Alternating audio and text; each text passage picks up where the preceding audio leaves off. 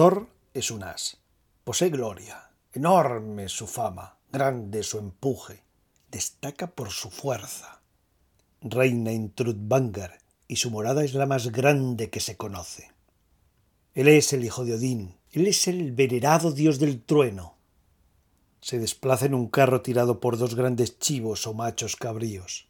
Eso sí, al consejo de los dioses va a pie, aunque el resto de los dioses llevan sus caballos. Se dice, cuenta una historia, que Thor y Loki viajaban en un carro tirado por grandes chivos, y cuando empezó a caer el sol, fueron alojados por un campesino en su casa. Thor, para cenar, mató a sus machos cabríos y los cocinó.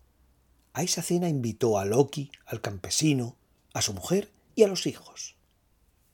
Thor extendió las pieles de los machos cabríos y dijo a los miembros de la familia que echaran los huesos sobre las pieles. Pero el hijo del campesino rompió un hueso de la pata de uno de los animales. Más tarde todos se fueron a dormir y cuando Thor se despertó, tomó su martillo, lo alzó e hizo un encantamiento, y los machos cabríos resucitaron. Pero se percató de que uno de los animales cojeaba. Thor enfureció y mostraba su cólera. Ante esta situación, la familia de campesinos atemorizada pidió perdón. Pero Thor, por lo ocurrido, tomó al hijo y a la hija de los campesinos y desde entonces acompañan y sirven al dios. Thor tiene tres poderes. El martillo Mjolnir, que es como el trueno. Con él golpea a los gigantes del hielo y de los montes. El cinturón, que aumenta su fuerza el doble cuando se lo ciñe. Los guantes de hierro, con los que agarra el martillo y hacen que no se escape de la mano al golpear.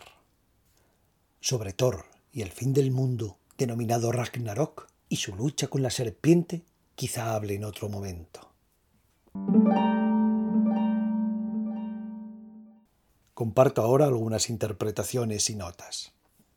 Thor es un dios protector de la tierra de los dioses. Asgard también es un dios protector de los hombres, lo que le hace muy popular entre campesinos, artesanos, comerciantes. El martillo proporciona protección.